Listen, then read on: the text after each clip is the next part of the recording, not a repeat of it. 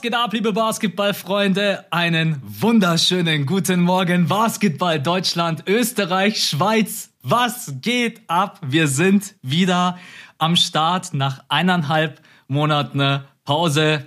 Und Björn grinst schon fett ins Mikrofon und wartet auf seine ersten Worte. Welcome back. Wie geht's dir? Oh, danke schön. Mir geht's sehr gut. Ich freue mich extrem zurück zu seinem Podcast. Ähm, wir sagen ja immer, dass das so unser, unser Passion Project ist. Weißt du, so Baby, unser Love. Unser Baby. Ja, unser Baby, genau. Das einfach nur komplett daraus gewachsen ist, dass wir gesagt haben, hey, es wäre doch cool, einen Podcast zu haben. Lass doch einfach zusammen einen Podcast machen.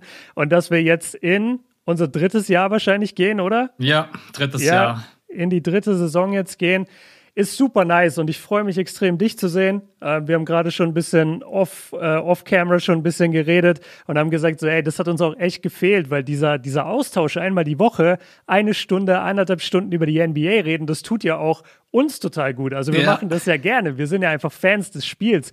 Ähm, und deswegen bin ich super happy. Ähm, schöne Grüße an alle da draußen, die gerade einschalten, gerade reinhören. Ähm, wir freuen uns mega, dass ihr zurück seid. Und wir haben eine geile, geile Season vor uns und einen sehr, sehr starken Podcast heute für den, für den ersten Release.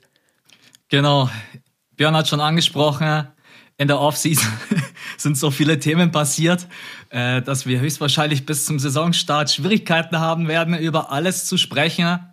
Aber Vor allem mit all unseren angekündigten Offseason-Podcasts. Aber ein bisschen was davon kommt, Leute. Ein bisschen ja, was davon kommt. Genau. Also nein, es war dafür, dass äh, vor der Offseason alle gesagt haben, ja, es sind keine großen Namen auf dem Markt und das wird gar keine so geile Offseason. Hat die, also hat es ganz ordentlich reingehauen. Also Lakers, Nets habt ihr ja sicherlich mitbekommen. Darüber werden wir heute erst erstmal sprechen. Die Lakers haben ja gefühlt äh, den halben Roster ausgetauscht. Bei den Brooklyn Nets gibt's ja auch den ein oder anderen, der dazugekommen ist, den man wieder geresigned hat und so weiter und so fort.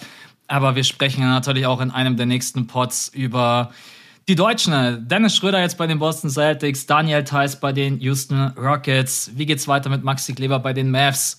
Und so weiter und so fort. Bonga bei den Toronto Raptors jetzt gerade noch im Trainingcamp mit am Start. Und ja, Leute, also wir ballern einfach durch bis zum Saisonstart. Wie lange haben wir noch? Fünf Wochen, oder? Ich glaube, fünf Wochen fünf, haben wir gesagt. Fünf Wochen sowas. Ich glaube, ist nicht der 19. das erste NBA-Spiel? Genau, richtig. Ja. Also es dauert gar nicht mehr so lange. Das ist auch schön. Nee, aber diese Wochen vor der Season sind auch immer geil. Weil man kommt dann quasi jetzt aus. Ich, ich weiß gar nicht, ob wir. Also letztes Jahr hatten wir ja keine Sommerpause, weil da gab es ja die ganze Bubble-Situation. Genau. Und ich stimmt, weiß ja. nicht, ich weiß nicht, ob wir im ersten Jahr irgendwie sowas wie eine Pause hatten. Das weiß ich jetzt gerade nicht mehr. Aber für mich als Fan, wenn du diese Zeit überstanden hast, August, September, das ist meistens die Zeit, wo dann nicht mehr so viel passiert, wo hier und da ein paar Trades passieren, okay. Aber du bist eigentlich nur noch so, okay, ich will jetzt mal diese Mannschaften sehen. Wie mhm. sehen denn jetzt die Lakers aus? Und vor allem, wie spielen die? Wer startet? Wer kommt von der Bank? Wer hat welche Rolle? Das finde ich so geil, wenn die Saison startet. Und deswegen freue ich mich gerade extrem, dass wir schon so nah am Saisonstart sind. Weil wenn wir jetzt noch acht Wochen bis Saisonstart hätten, dann würde ich jetzt hier sitzen und sagen, ja, okay, let's go. Aber stattdessen bin ich jetzt Let's go, Leute. Ich habe richtig Bock. genau, so sieht's aus. Also wir sprechen heute einmal über die Lakers Old Heads. Ich habe das mal so ins Skript reingeschrieben. Jetzt mit Abstand der älteste Roster in der Liga. Dann natürlich über den Westbrook Trade, generell über die Offseason der Lakers und die Offseason der Nets. Wir haben gedacht, damit muss man einfach reinstarten, weil die beiden Franchise schon so, glaube ich, mit auch, sagen wir mal, mit Titelfavoriten sind. Oder wollen wir es einfach beim Namen benennen? Die Nets und Lakers sind auf jeden Fall Championship-Contender schlechthin, vor allen Dingen jetzt mit der neuen Ausgangssituation. Wir wollen aber Definitiv. bevor. Ah, sorry, sorry. Ah. ich habe dir reingekrätscht. Nein, ich wollte nur erwähnen, weil ich finde, du hast es so perfekt auf den, ähm, auf den Punkt gebracht in dem Skript, das du geschrieben hast. Und zwar, du hast geschrieben als allererstes Thema Lakers oder Nets, zwei Giganten unter sich. Und ja. das, finde ich, trifft es für mich perfekt. Ich sage nicht, dass zu 100 Prozent einer von beiden Champion wird, weil wir wissen, Verletzungen sind ein Riesenthema. Ähm, wir wissen, Team Chemistry ist ein Riesenthema. Und das kann bei alten Teams und bei neu zusammengestellten Teams einfach immer wieder zu diesen Problemen führen. Aber dass man im Moment nicht anders kann, als über Lakers und Nets sprechen, sollte auch jedem klar sein, weil wann siehst du schon mal zwei so vollgestopfte Roster, auch noch in zwei gegenüberliegenden Conferences, die sich dann wirklich möglicherweise in den Finals treffen. Und deswegen finde ich die Formulierung so gut, weil die sind wirklich die Giganten. Das heißt aber nicht, dass die Bucks beispielsweise nicht trotzdem vielleicht einen geilen Run haben und repeaten. Wir werden sehen. Ich bin echt noch am überlegen, ob ich das erste Mal, ich wette ja so gut wie überhaupt nicht, aber ob ich vor der oh, jetzt kommen die Sportwetten. Aber ob ich vor der Saison einfach mal auf jemanden wette, aber genau wie du gerade gesagt hast, nicht auf die Lakers oder die Nets, dass man wirklich vielleicht nochmal so auf die Bugs, aber das soll hier jetzt gar nicht stattfinden. Äh, das ist einfach Nein, nur so ein Gedanke. Weißt du, was super witzig wäre, wenn das so dein Weg jetzt wäre, irgendein Wettanbieter-Placement unterzubringen? Nee, ist es nicht. Es ist einfach wenn wir nur jetzt Gedanke. aus der Offseason kommen und sagen, ja Leute, wir haben uns jetzt komplett ausverkauft. wir machen jetzt nur noch Werbung für Sport äh, Sportwettenanbieter. Nein, auf gar keinen Fall. Äh, wir quatschen jetzt dann erstmal ganz kurz so wirklich nur fünf bis zehn Minuten ein bisschen, wie, wie die Sommerpause bei Björn war. Ich habe ja keine Sommerpause gemacht. nicht, dass, nicht, dass ich keinen Bock drauf gehabt hätte, sondern ja, ich bin halt frisch in die Selbstständigkeit und deswegen äh, musste ich halt auch ein bisschen durchziehen und alles. Du bist eine Maschine, Junge. Ich habe das so gefeiert. Ich feiere das immer, wenn du so durchziehst und wenn bei dir auch so krass läuft mit den Klicks. Und gerade wenn du diese Themen behandelst, die dann entweder keiner behandelt oder du bist dann immer der Erste und du hast diese mega langen, ausführlichen Videos auf deinem Kanal. Ich, ich feiere und respektiere das immer so krass. Also ich habe das alles mir angeguckt, aus der Ferne quasi, immer mal wieder auf deinen Kanal geguckt ähm, und war wirklich beeindruckt. Und das macht auch total Sinn. Ich glaube, du hattest es einmal sogar in deiner Instagram-Story. Du hast, glaube ich, irgendwann mal geschrieben, ich weiß nicht, ob, ob die Frage irgendwie in Richtung Sommerpause oder sowas war. Du hast auf jeden Fall gesagt so, ja, aber Leute, ich bin gerade frisch in die Selbstständigkeit gegangen. Ja, ich mache genau. jetzt keine Sommerpause. Und ja. das ist auch total verständlich und ja, stark durchgezogen. Wirklich, freut mich total. Vielen, vielen Dank. Ich hatte natürlich auch ein bisschen Glück, dass ganz Basketball Deutschland in den Urlaub gegangen ist und ich war dann so ein bisschen die Anlaufstelle Nummer eins. Das wollen wir nicht verschweigen. Aber ich freue mich äh, über jeden, der neu dazugekommen ist. Und ja, war natürlich super. Aber wie gesagt, als frischer Selbstständiger wäre es jetzt vielleicht auch nicht so smart und vielleicht auch nicht so vorbildhaft zu sagen, ich gehe in die Selbstständigkeit und dann, ja, ich mache jetzt erstmal drei Wochen Urlaub. Äh, deswegen, nein, alles, alles, alles gut. Und ich freue mich jetzt, dass es losgeht. Und in der neuen Saison stehen viele Projekte an und jetzt auch endlich mit dem Podcast wieder. Weil wie du gesagt hast, der Austausch der fehlt einem einfach, weil ich spreche niemanden, mit niemandem so ausführlich über die NBA wie mit dir. Ich habe jetzt niemanden, den ich anrufe und quatsch einfach mal eine Stunde mhm. über, ja, was hältst denn du von der Bulls Offseason? Ja, habe ich niemanden. genau deswegen. Ähm, aber bevor wir reinstarten, der Björn und ich, wir haben uns so eine Kleinigkeit überlegt und zwar auch einfach um Dankbarkeit auszudrücken für die, die uns so ein bisschen äh, auch finanziell unterstützen. Wir wollen Danke sagen an die Patronen, die immer wieder hinzukommen in Zukunft. Und das machen wir ab sofort, haben wir uns beide vorgenommen, weil wir einfach denken, das gehört sich auch so. Deswegen mache ich das jetzt, bevor ich es vergesse. Es sind im September wirklich drei Patronen dazugekommen, obwohl wir gar nichts gemacht haben. Ich habe jede E-Mail gesehen und dachte mir jedes Mal, wieso? Aber tausend Dank, mein Freund. Genau, richtig. Also danke an den Marzio, Raphael, Stefan. Wir lassen eure letzten Namen beabsichtigt weg, weil wir das immer nicht wissen, Klar. ob ihr das möchtet. Aber die drei sind in unserer Sommerpause dazugekommen. Es sind natürlich auch ein paar gegangen, aber hey, Riesenrespekt. Also wir sind immer noch über 450 Patronen an alle, die dann trotzdem gesagt haben, auch in der Sommerpause, wir bleiben bei euch und geben euch da ein bisschen diese Kohle. Vielen, vielen Dank. Und Björn und ich, wir haben uns vorgenommen, dass wir auch die Patronenfolgen ein bisschen hochschrauben. Unser Ziel ist in Zukunft, dass wir als grobe, ja, sagen wir mal vier Folgen, also dass wir jede Woche, jedes Wochenende eine Folge droppen. Das ist unser Ziel. Es kann aber auch durchaus mal sein, dass es nicht klappt. Also zum Beispiel, wenn Björn jetzt dann im Oktober Geburtstag hat, dann sage ich nicht zu Björn, mhm. hey Björn, also jetzt musst du schon mal Prioritäten setzen. genau. Vom, vom Geburtstagsessen direkt. Ja, du hast, du hast recht. Ähm, wir, haben, wir haben uns viel über Patreon natürlich ausgetauscht, weil wir da so krasse Supporter haben, from day one wirklich. Und wie du auch gesagt hast, dass sie jetzt auch einfach über den Sommer beispielsweise geblieben sind, dass die Leute da uns nicht angeschrieben haben, so, ey, ich gehe jetzt, weil hier kommt jetzt ein Monat kein Content oder ja. so, sondern weiterhin quasi diese Show hier promoten und supporten. Und das bedeutet uns so, so viel und ermöglicht uns halt auch einfach ähm, Chancen, die wir sonst nicht hätten. Und deswegen haben wir gesagt, okay, lass es uns doch in irgendeiner Weise hochschrauben, ähm, aber so, dass es für uns auch noch machbar ist. Das heißt, es wird eher kürzere Folgen geben, wahrscheinlich so 30 Minuten, 40 mhm. Minuten max ja. und dann aber immer mit einem besonderen Thema, was hier im Podcast einfach nicht stattgefunden hat. Es kann mal ein übergreifendes Thema sein, was jetzt gar nicht auf die aktuelle NBA-Saison sich bezieht. Es kann aber auch mal ein Thema sein, was einfach gerade an dem Tag zufällig ansteht und wir haben zufällig den Patreon-Pod, dann wird es natürlich darin besprochen. Also wir wollen uns da nicht zu 100 Prozent festlegen im Moment vom Content her. Wir können euch nur sagen, es kommt auf jeden Fall mehr Content sogar noch als letzte Season und es ist uns eben sehr, sehr wichtig, einfach die Leute da auch immer ähm, denen ihr Shoutout zu geben und deswegen finde ich die Idee von dir super, dass wir immer die neuen Patronen, die über die Woche dazugekommen gekommen sind, in der neuen Folge am Mittwoch dann einfach einmal vorlesen und ein kleines Shoutout geben. Genau. Also zwei Folgen gibt es mindestens, weil verschlechtern, also ist ja kein nee, Anspruch. Also verschlechtern tun wir uns nicht. Also genau. zwei Minimum, es geht eher in Richtung drei, vier.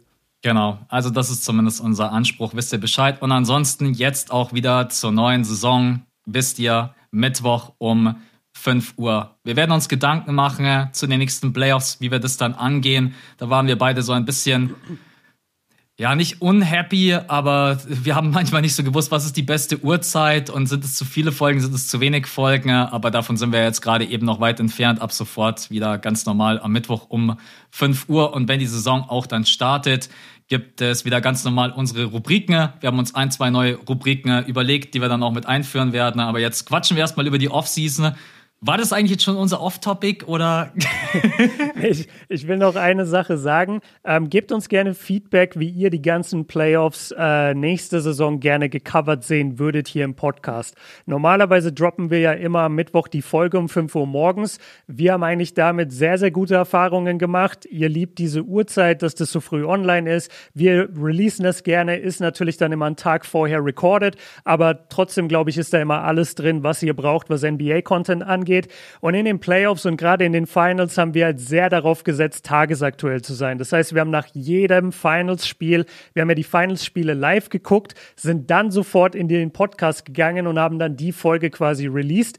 Und das war dann aber halt nicht mehr Mittwoch um 5 Uhr morgens, sondern dann meistens Dienstag, Donnerstag, Samstag um 9.30 Uhr oder sowas. Und wir haben da schon gemerkt, dass das so ein bisschen auf jeden Fall geschlaucht hat, ein paar Leute, weil es waren zum einen sehr viele Folgen, man wusste nicht mehr genau, wann sie kommen.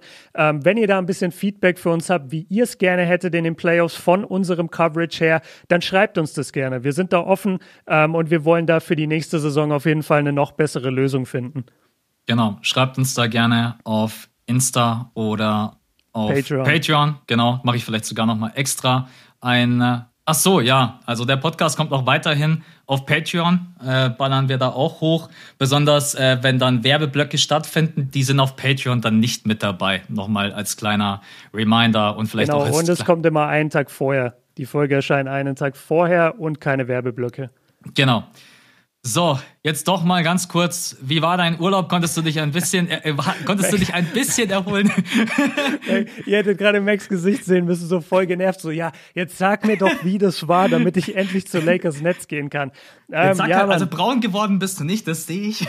safe nicht, safe nicht. Ich war eine Woche in Griechenland. Ich hatte Lichtschutzfaktor 50 dabei, habe mich zweimal am Tag eingecremt und habe damit diesen Urlaub überlebt. Für mhm. alle, für alle Homies da draußen, die wirklich wie ich jetzt eine extrem helle Haut haben, ihr wisst, was ich in dem Moment meine. Es ist einfach schön, aus dem Urlaub zu kommen, ohne einmal Sonnenbrand gehabt zu haben. Dieses Braunthema ist für mich nochmal was anderes. Da, da muss ich mich irgendwann mal hinarbeiten. Aber alleine bei 35 Grad durch Griechenland laufen zu können, ohne dass du jeden Tag Schmerzen hast, war für mich ein absoluter Win. Ähm, und ja, Mann, also ich war so gut wie gar nicht zu Hause in der, in der Sommerpause. Ich war eigentlich ständig irgendwo unterwegs. Der, das Highlight war, wie gesagt, eine Woche ähm, Griechenland. Ich war auf einer Insel, Kefalonia. Wunderschöne Insel, total geiles Wetter. Es gab einen Court. Ich hatte leider keinen Ball und keine Schuhe dabei. Das hat ah, mich so mies. geärgert. Es gab einen Court genau am Strand. Ähm, ich habe da, hab da aber ein Bild gemacht, das, das poste ich irgendwann mal. Ich habe ein Bild gemacht, wo ich an dem Korb hänge äh, das habe ich mhm. mir zumindest gegönnt. So, dass, Influencer-Style. Influencer-Style, let's go. Ja, einfach ein Bild machen. Nein, ich wollte, um ehrlich zu sein, einfach wissen, ob ich hinkomme in Schlappen. Und ja. dann habe ich mich sehr gefreut, dass ich den Ring, dass ich den Ring greifen konnte in Schlappen. Ähm, Ja, und super nice. Ähm, die Griechen wahnsinnig, wahnsinnig ähm, offene Menschen, super freundlich. Und es war cool, weil es ist keine Partyinsel, es ist eher so eine zurückgezogene, also die, die Leute dort sind da einfach für einen Familienurlaub. Urlaubsinsel und, halt. Ge genau, aber jetzt halt nicht Partyinsel, ja, weißt du? Ja. Und ähm, dementsprechend war das für mich extrem entspannt, ähm, hat mir sehr gut getan. Und jetzt habe ich einfach verdammt Bock, diese Saison anzugreifen. Ja, Mann, mit dir. Mit dir und mit den anderen Jungs, mit denen wir immer zusammenarbeiten. Ich freue mich richtig. Das freut mich. Ja, solange du nicht wie Janis, ich weiß nicht, ob du dieses eine Video gesehen hast, als Janis durch Griechenland spaziert ist und hatte nur Bodyguards um sich herum. Und sein ja. Status ist nach den NBA Finals auch so Next Level geworden. Ne?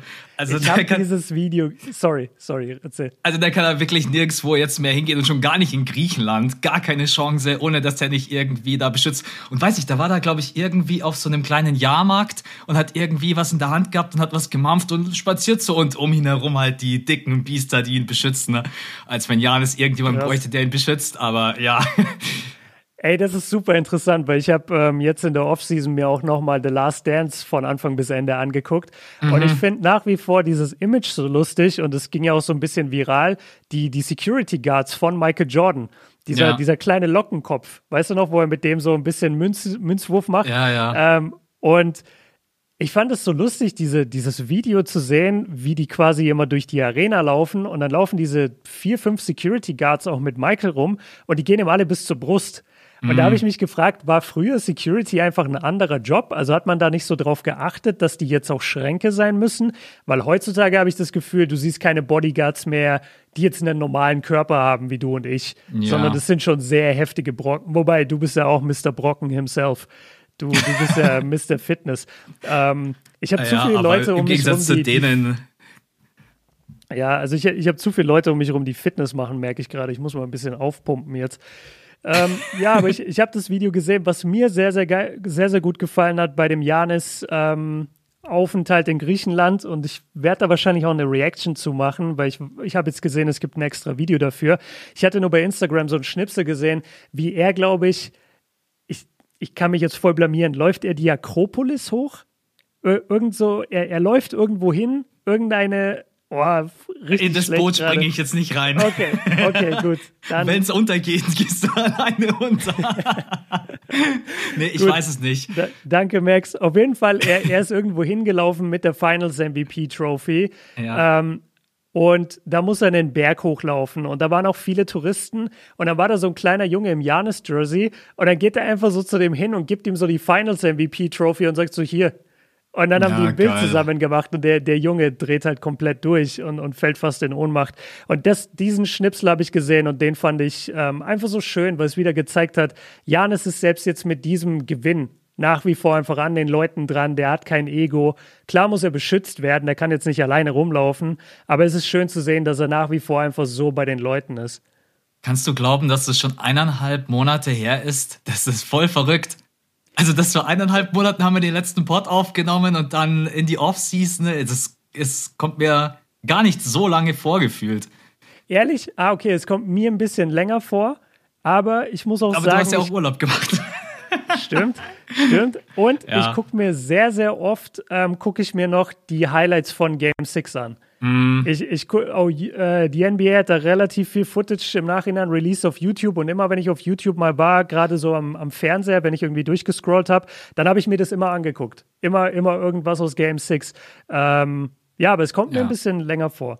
Aber Max, damit habe ich jetzt meinen Soll erfüllt. Ich habe über meine Offseason geredet. Jetzt lass uns bitte zu den Lakers gegen die Nets kommen. Die Leute warten. Ich wollte gerade eben die Überleitung machen, dass die Bucks okay. in der nächsten Saison heftige Konkurrenz bekommen werden. Ne? Also einmal mhm. in der eigenen Conference mit den Brooklyn Nets, über die wir gleich im zweiten Part sprechen. Aber jetzt sprechen wir erst einmal über die Lakers Offseason, die wirklich reingehauen hat. Also kurz bevor du in den Urlaub bist, haben wir gerade noch vor dem Pod gesprochen, off-cam, gab es schon diese Gerüchte mit Westbrook Trade zu den Los Angeles Lakers. Es gab aber auch Gerüchte rund um Buddy Hield und die Kings gab es mhm. ein schönes Zitat von Kai Kusma vor vier, fünf Tagen für euch, wo er gesagt hat, hey, ich habe mich eigentlich schon im Flieger nach Sacramento gesehen und das Ding war eigentlich schon so gut wie durch und dann genau. wurde er zurückgepfiffen. Genau, dann heißt es plötzlich, ja, ach so, nee, wir traden jetzt doch lieber für Westbrook und für euch einmal nochmal der Trade zusammengefasst. Kai Kusma, Harrell, Pope von den Lakers und Holiday von den Pacers landen bei den Wizards und die Lakers bekommen dafür Brody, Westbrook und zwei Second-Round-Picks aus dem Jahr 2024, 28. Und das war schon ein Hammer, vor allen Dingen auch mit dieser ganzen Geschichte rund um Dennis Schröder, über die wir jetzt heute, glaube ich, nicht explizit sprechen werden, aber es gab ja dann immer, behalten Sie Dennis Schröder nicht, wie geht's weiter? Und dann, bumm, Paukenschlag. Und ab dem Moment war mir eigentlich auch klar, die Schröder-Geschichte ist gegessen, weil nichts gegen Dennis Schröder, aber Westbrook ist halt schon nochmal ein anderes Kaliber. Auch wenn er jetzt nicht mehr der Jüngste ist. Und sicherlich, wir quatschen gleich auch ganz kurz über seine Pro und Kontras. Was war denn dein erstes? Kannst du dich noch, oder wo warst du, wo warst du, welcher Zeitpunkt und welcher Ort? Kannst du dich erinnern, wo du da warst, als du das mitbekommen hast? Diesen Trade? Warst du dann ja, noch zu Hause? Nein, ich, ich habe da gestreamt. Das, das war mein, äh, das ah, war mein Abschlussstream. Okay, okay. Und ähm, dann fing es an, dass diese Gerüchte reinkamen und deswegen bin ich ja die ganze Zeit länger online geblieben, obwohl mhm. ich schon längst dauernd raus wollte. Das war ja die Situation. Okay. Ähm, ich weiß gar nicht, ob ich dann gewartet habe, bis es offiziell durch war oder ob das dann erst am nächsten Tag ich erfahren habe, das weiß ich nicht mehr. Ähm, so oder so, ich, ich muss sagen, meine erste Reaktion war sehr negativ. Ähm, ich, ich nehme gleich vorweg, das hat sich mittlerweile geändert. Ich habe das ein bisschen überdacht, ich habe das angepasst, aber meine erste Reaktion auf den Trade dachte ich mir, das macht relativ wenig Sinn. Du ja. bringst mit Westbrook jemand, der an der Seite von anderen Superstars in den letzten Jahren einfach nicht performt hat. Er hatte mhm. jetzt dieses geile Jahr bei den Wizards, aber hier muss man auch sagen, dass Bradley Beal kein Star ist von einem Kaliber wie James Harden oder eben Mello und Paul George, geschweige denn LeBron James und Anthony Davis. Und deswegen habe ich mir schon die Frage gestellt, wie soll das denn funktionieren? Weil der Track Record, also die Vergangenheit von Westbrook, zeigt nicht, dass das funktionieren kann. Mittlerweile hat sich das ein bisschen geändert. Also das war meine Initial ähm, Überraschung und vielleicht noch zu Kuzma und, und Harrell und Pope. Man wusste ja, man wusste ja, die Lakers werden krass agieren im Sommer. Ja. Also man wusste zwar nicht wie und man wusste nicht so wirklich, wen sie holen sollen, aber du wusstest, da kommt was und du wusstest, Kuzmas Tage sind gezählt. Harrell wusstest du, ja, würden sie sofort mit reinwerfen und KCP genauso. Also das waren halt auch die Jungs, die einfach in den Trade-Gerüchten dauernd steckten. Ähm, es gab ja auch wochenlang gab es Gerüchte. Es war ja nicht mehr zu ertragen, wen die Lakers alles holen. Dame, Kemba. Du hast ja nur noch auf Insta ich geblickt. Ich habe deine hast... Videos geliebt. Deine ja, Videos und, und Instagram. Ich hatte irgendwann auch keinen Bock mehr. Ich hatte dann irgendwann echt auch keinen Bock mehr, weil es war so wild, ey. Ja, Max war richtig sauer. Der hat dann immer so reagiert, so, wie wollen die Lakers das denn holen? Die ja. haben doch kein Cap Space. Lasst mich in Ruhe mit diesen Trade-Forderungen. ähm, aber ich, ich fand es sehr witzig, wie du, wie du das gehandelt hast. Genau, ich wollte eigentlich noch einen Punkt aufgreifen, den du am Anfang gesagt hast, als du meintest, es war jetzt doch so eine krasse Free Agency, aber wir hatten gar nicht die großen Namen auf dem Markt. Mhm. Und ich sag dir, das hat auch mit Westbrook gestartet, weil Niemand von uns hat erwartet, dass Westbrook getradet wird. Niemand ja. hat erwartet, die Lakers würden einen Move machen und versuchen, Westbrook zu kriegen. Das haben wir nicht kommen sehen. Und dadurch ist das Ganze, finde ich, so ein bisschen in, in den Run gekommen und plötzlich waren die Lakers halt dieses Mega-Team mit den Dreien. Und dann haben sie ja noch ähm, hin, hinzu ähm, anderes Spielermaterial geholt. Aber Jetzt nochmal, also ich habe ja gesagt, ich habe meine Meinung geändert. Vielleicht besprechen wir das gleich, weil meine Pro und Cons sehen ziemlich ähnlich aus zu dem, was du gesagt hast. Ähm, oder, oder was im Skript steht, wozu wir gleich kommen. Ähm, was war denn deine Initialreaktion? Also hast du es positiver gesehen als ich oder warst du auch so, nee, ist halt einfach ein Shooting-Fiasko und der Typ hat ja bewiesen, dass er nicht an der Seite von großen Stars spielen kann? Ja, zu dem Zeitpunkt damals war das gar nicht so leicht einzuschätzen, weil da die äh, ganzen anderen Signings noch nicht durch waren. Und es war halt klar, wenn du dir Westbrook holst, dann musst du jetzt unbedingt für Shooting sorgen, weil mhm. er eben kein Shooter ist. Er bringt kein Spacing mit, was halt gleich auch eins seiner Kontras ist, muss man einfach so ganz klar sagen. Von draußen strahlt er einfach keine Gefahr aus. Aber dann, umso mehr in der Offseason passiert ist, umso eher habe ich schon versucht zu sehen, wie das funktionieren kann. Man hat dann natürlich wirklich, also ich habe dann immer den Spaß gemacht, die, das Lakers Front Office hatte auf dem Bogen, auf dem Scouting-Bogen ganz oben auf jeden Fall immer Catch and Shoot stehen. Catch and Shoot Dreier ist ein Kriterium, was definitiv erfüllt werden muss.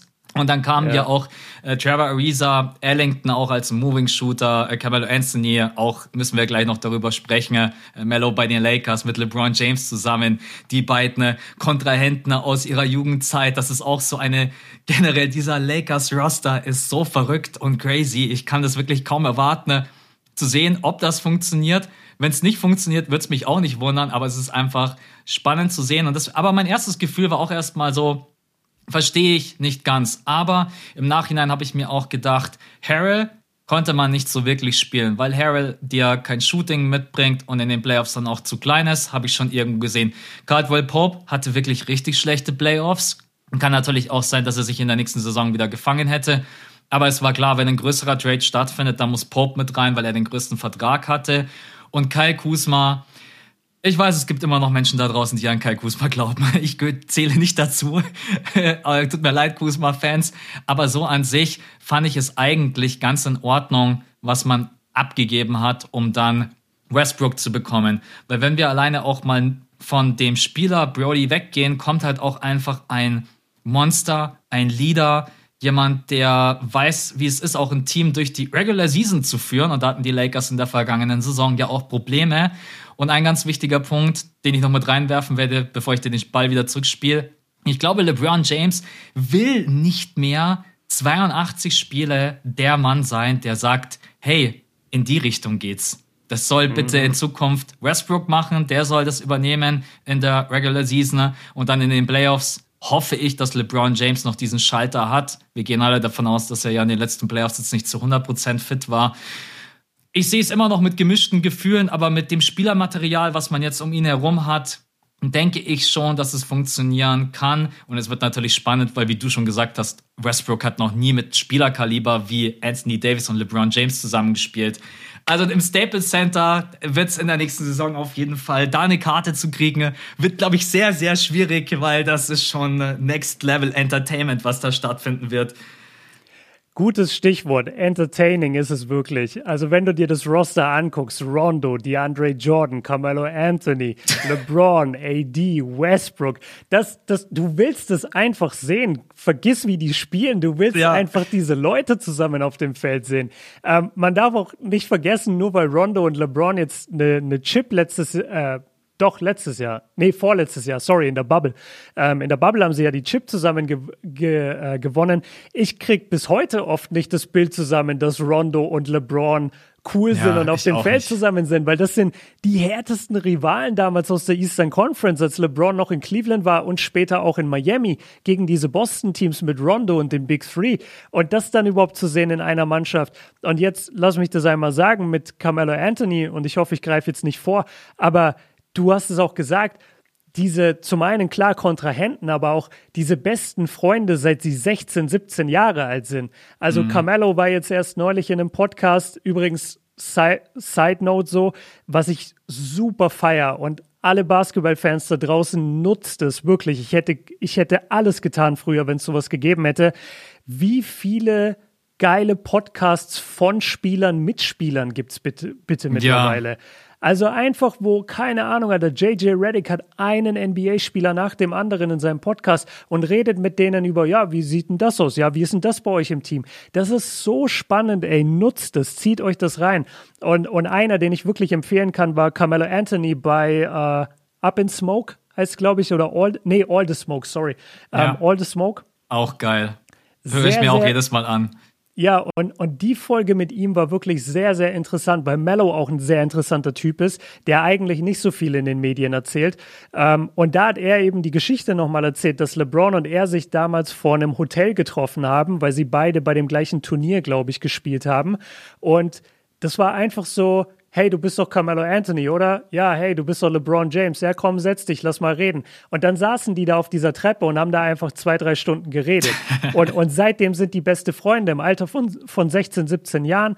Und dass die jetzt nach so langer Zeit zusammenspielen, diese beiden Jungs aus dem legendären Draft-Jahrgang, ähm, wo Carmelo aber schon aus der Liga raus war, wo mittlerweile der ganze Draft-Jahrgang retired ist. Chris Bosch geht jetzt schon in die Hall of Fame. Ja, das weißt ist. Du, der, der war in dem gleichen Jahrgang. Dwayne Wade ist retired. Die sind alle weg. Und dann hast du jetzt Mello und LeBron, so die Kindheitshelden von mir und von Leuten aus meiner Generation, die damals zur NBA kamen, das ist für mich sowas Besonderes. Also das, ich freue mich da so krass drauf, diese beiden Spieler miteinander auf dem Feld zu sehen. Und das ist nicht jetzt spielerisch interessant, das ist entertainmentmäßig interessant. Und deswegen fand ich dein Stichwort gerade Entertainment so gut. Ja.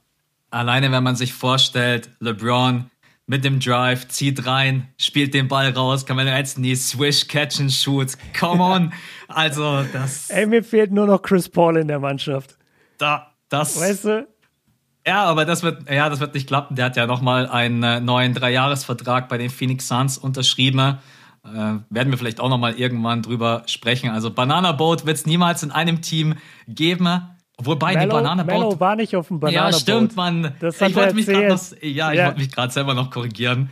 Ja. Nee, nee, ich, ich wollte es nur sagen, weil ihm das auch so wichtig war. Das hat er in dem Podcast erzählt, dass, dass er das gesehen hat und gesagt hat, nee, da gehe ich nicht drauf. Also er hasst es voll, dass er in diesen Topf geworfen wird, weil er gehört seiner Meinung nach gar nicht dazu. Ja.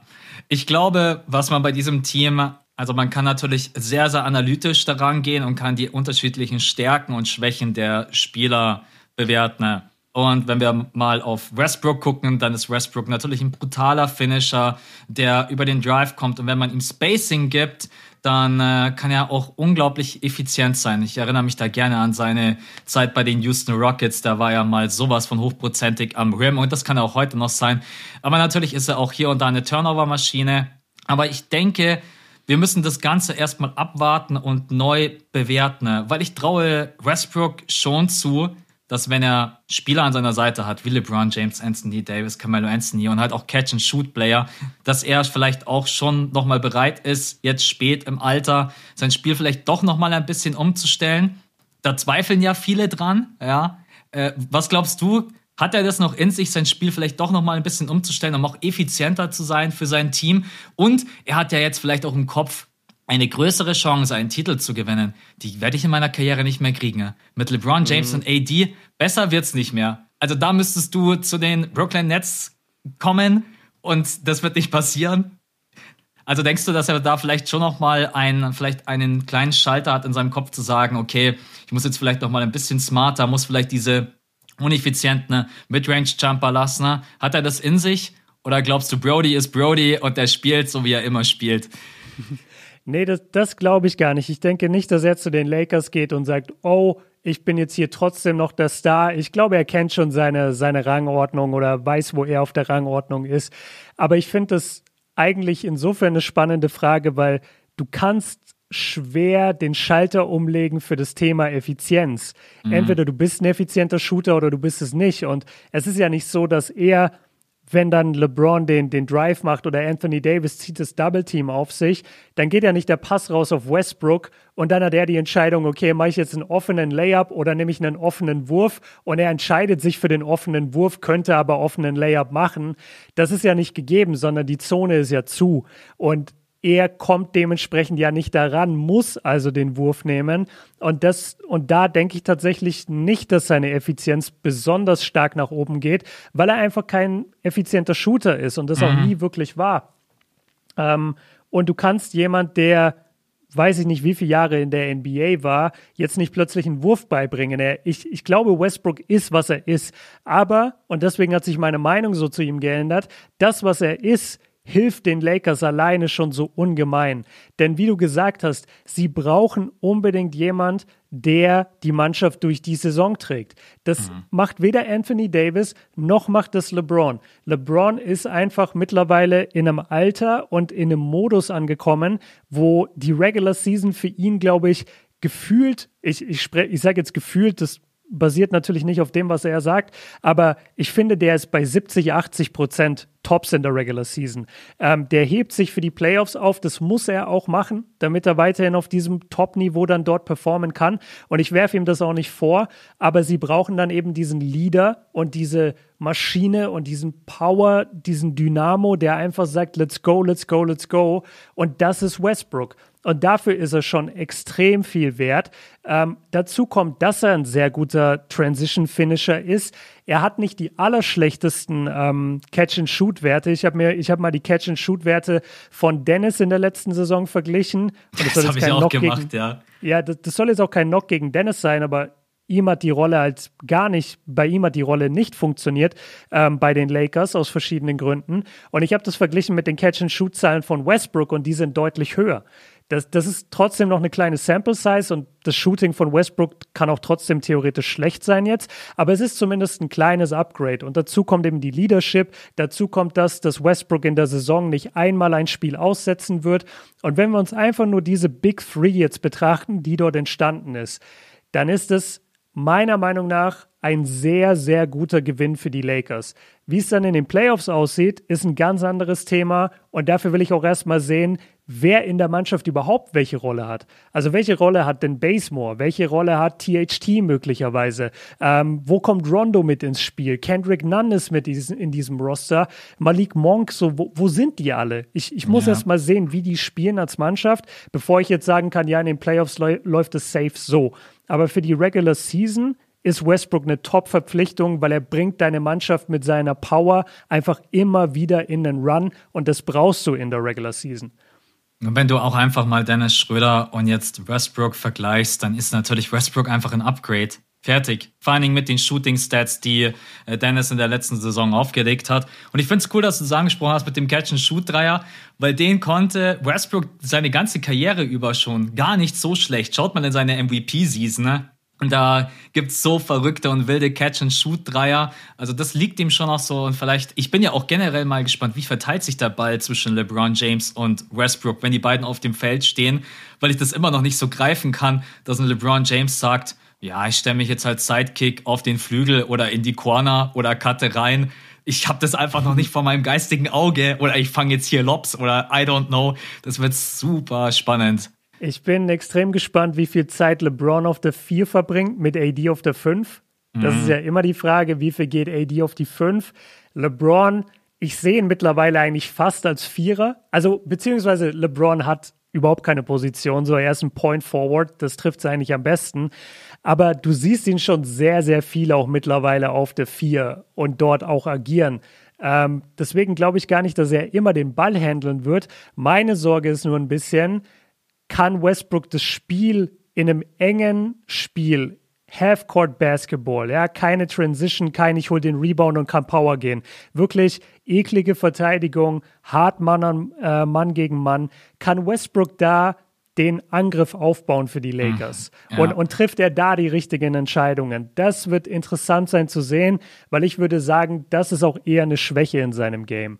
Aber wie gesagt, also eigentlich liegt, liegt es jetzt total an Frank Vogel, dem Coach, die Pieces, die er hat, richtig einzusetzen, weil er hat sehr gute Pieces. Du hast es ja auch gesagt mit dem Shooting. Also guck mal, ich, ich hatte das gar nicht so auf dem Schirm. Carmelo in seinen beiden Jahren jetzt bei Portland im ersten Jahr 38,5% Dreier-Shooting, in der letzten Saison 41% Dreier. 41 Prozent. Ja, die Lakers Dreier. haben fast bloß 38 bis 40 Prozent Dreier-Shooter geholt. Egal ob Ellington, Ariza, Mello, die treffen alle from Downtown hochprozentig. Genau, wollte ich gerade sagen. Wayne Ellington letzte Saison sechs Versuche pro Spiel, klar in Detroit, ähm, aber 42 Prozent. Der also, Zusatz muss noch kommen, klar in Detroit.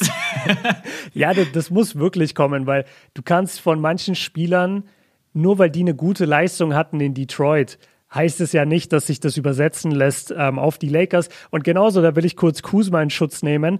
Genauso, wenn Kuzma und KCP mal schlechte Playoffs spielen bei den Lakers, die einfach den LeBron James Scheinwerfer auf sich haben, das heißt nicht, dass deren Karrieren vorbei sind. Also betrachtet euch mal Lonzo Ball. Wie, wie gut es dem geht, seitdem der aus dem LeBron Shadow weg ist oder Brandon Ingram, zu, zu was für einem Spieler er sich entwickeln konnte. Ähm, du musst schon immer auch quasi einordnen, wo spielt dieser Spieler gerade. Und wenn jetzt jemand aus Detroit kommt und dort pro Spiel 40 Prozent Dreier getroffen hat, dann ist es ein bisschen unter einem anderen Druck entstanden, als wenn LeBron dir den Kickout-Pass gibt und dich anguckt mit einer Intensität und sagt, you better make this, oder ja. du sitzt auf der Bank. Das ist einfach ein anderes Level. Aber ich, ich route für die alle. Ich, ich freue mich auf die alle. Ich finde es geil, dass die Lakers so viele fähige Shooter gefunden haben. Und jetzt werden wir dann sehen, wer von ihnen sich wirklich herauskristallisiert als, als Starter und als wichtiger Roleplayer und eher als Person von der Bank. Ka kann ich dir eine Frage stellen? Klar. Okay. Wo siehst du THT, Taylor Horton Tucker, das gefühlt Jahrhunderttalent von den Lakers. Also die Leute lieben Taylor Horton Tucker und auch zu Recht. Der Typ kann eine Menge. Aber siehst du, siehst du eine Rolle für ihn? Oder sagst du, ey, das könnte auch sein, dass der komplett vielleicht auf der Bank ist die meiste Zeit? Ich sehe schon eine große Rolle für ihn, weil wir haben bis jetzt bloß über die Offense gesprochen. Ne? Und das ist ja auch alles ganz schön, wenn äh, Teammates am Start sind, die über 40 Prozent from Downtown treffen oder wie so ein Wayne Ellington, der dann auch um die Blöcke und Moving Screens herumgehen kann und den Dreier trifft. Aber eine Sache muss man ja schon zugeben, mit den Abgängen von Dennis Schröder und auch von Pope und von ähm, Alex Caruso ist man halt defensiv echt schwächer geworden. Ne? Und mhm. da sprechen die wenigsten drüber. Und Horton Tucker ist für mich jetzt noch einer der besseren Verteidiger bei den Lakers. Auch jemand, der durchaus als äh, Flügelverteidiger, Wing Defender oder Point of Attack Defender, der dann auch um die Blöcke herumgehen kann und die Guards verteidigen kann. Und da sehe ich einfach auch seine Rolle. Und ich glaube, er hat noch ein Riesenpotenzial. Und es wird eine große Aufgabe sein für Frank Vogel, für ihn genügend Spielzeit zu finden. Ne?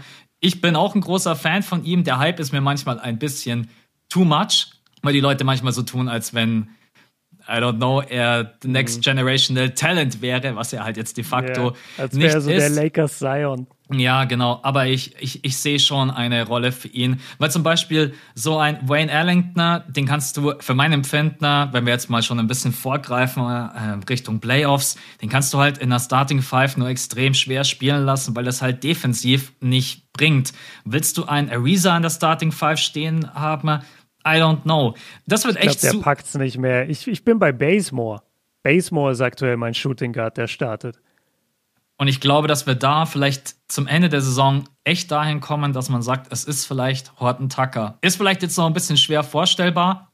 Man muss natürlich auch gucken, äh, wie sich so ein junger Spieler entwickelt, vor allem in so mhm. einem älteren Roster. Und ich weiß jetzt nicht, was Frank, ich weiß, dass Frank Vogel ein überragender Defense-Coach ist, aber wie er jetzt so ist, wenn es darum geht, Spieler zu entwickeln, da bin ich jetzt nicht so deep im Topic drinnen.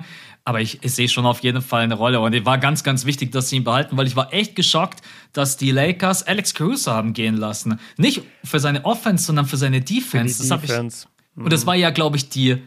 Also wenn wir mal zurückblicken, Free Agency ging los, erste Meldung, weiß jeder, Valonso Ball um 0 Uhr 0 auch noch mal richtig smart. Gratulation an alle für Tampering und so weiter. Also es ist einfach total äh, dumm, um das einfach mal so aus, auszudrücken. Und dann glaube ich wirklich so 20, 30, 30 Minuten später kam die Meldung für Alex Caruso. Und ja, das wird auf jeden Fall sehr, sehr spannend. Brody ist jetzt auch nicht der beste Verteidiger. Das wird super spannend. Ich glaube, wir werden unglaublich viele Rotations sehen, Formationen. Man wird viel ausprobieren. Aber am Ende bin ich echt so bei dir, dass ich sage, Westbrook auf der 1, LeBron auf der 4, AD auf der 5. Und dann muss man schauen auf der 2 und 3, was Alter, am Ende mhm. startet Camel Anthony wieder. Ich habe keine Ahnung. Es kann alles möglich sein. Ja, das ist so lustig, weil man vergisst auch ständig einen Spieler, den sie haben. Also zum Beispiel, wir haben noch überhaupt nicht über Dwight Howard geredet. Den haben sie ja, einfach stimmt. auch noch. Ja. Also die, die sind, das gefällt mir richtig gut, dass sie, und wir haben auch noch gar nicht über Rondo geredet. Was ist denn Rondos Rolle in dem Ganzen? Ist ja nicht so, dass Westbrook die ganze Zeit den Point runt, sondern es ist ja auch Rondo mit am, mit am Start. Wir haben immer noch Kendrick Nanda. Ich bin ja Kendrick Nanda ja, Ultra. Total. Das ist ja mein, mein absoluter Favorite Guy. Ähm, und es ist so interessant. Also, also ich gehe lieber mit Kendrick Nunn. Ich weiß, dass Rondo damals in den Bubble Playoffs unfassbar gespielt hat. Aber ich glaube, das war auch einfach mal so wieder ein kleiner Rondo-Ausreißer nach oben. Wir wissen, der kann das nach unten und nach oben haben. Und da hat er einfach, mhm. keine Ahnung, ein paar Wochen gute Laune, hatte Bock. Es hat auch alles funktioniert. Aber ich glaube, da würde ich mich wirklich lieber auf Kendrick Nunn verlassen, der übrigens für eine Mid-Level-Exception für euch da draußen nochmal 5,9 Millionen sind es, glaube ich, Taxpayer Mid-Level Exceptional auch ein absoluter Stil ist, sprechen die Leute auch viel zu wenig drüber. Der ja auch mhm. sogar gesagt hat, er hat extra auf Geld verzichtet, um bei den Lakers zu signen. Hat auch kein Mensch mitgerechnet. Ja, und das ist halt nach wie vor dieser große, große ähm, Magnet von den Lakers. Sie sind einfach die Lakers. Mhm. Sie sind diese Mannschaft, wo jeder spielen möchte. Es ist LA, es ist geiles Wetter, es ist Hollywood, es ist der beste Spieler der Welt nach wie vor mit LeBron James oder sagen wir, es ist mittlerweile echt schwierig, weil ich bin in der letzten Saison echt sehr, sehr in Richtung, ähm, in Richtung Kevin Durant gegangen, muss ich sagen. Für Aber mich ist momentan tatsächlich KD der beste Spieler. Danach kommt Janis und ich glaube, dann würde ich LeBron auf die drei setzen. Aber mit dem äh, Fragezeichen dahinter, was ist, wenn LeBron James komplett fit ist? Ja. Warten wir das mal ab. Und aber aktuell würde ich sagen, dass die Eins erstmal anders besetzt ist. Also dass KD, äh, auch wenn das jetzt natürlich leicht ist, nach den Playoffs und nach den Finals zu sagen, Janis ist die Eins, aber vom Gesamtpaket her ist es für mich gerade Kevin Durant. Okay, also Aber ich, vielleicht ja auch noch mal was für einen Patreon-Pod. Möglicherweise, weil ich lege mich da nicht fest ähm, und ich sage vor allem nicht, dass Janis besser ist als LeBron. Ähm, aber ich frage mich halt, also ich glaube, viele Leute in der NBA wollen mit LeBron James spielen, nach wie vor. Klar, der ja. Druck ist immens, aber du hast eigentlich, wenn alle gesund bleiben, hast du das Championship-Ticket eigentlich schon gebucht oder zumindest das Finals-Ticket. Das gibt dir natürlich enormen Aufschwung in, für dich als Spieler. Ähm, das haben wir immer wieder, dass Spieler große Verträge bekommen, weil sie bei guten Teams waren. Und deswegen überrascht mich das nicht, dass Kendrick Nunn dort ähm, hingegangen ist. Aber so langsam, finde ich, sollten wir die Lakers zumachen.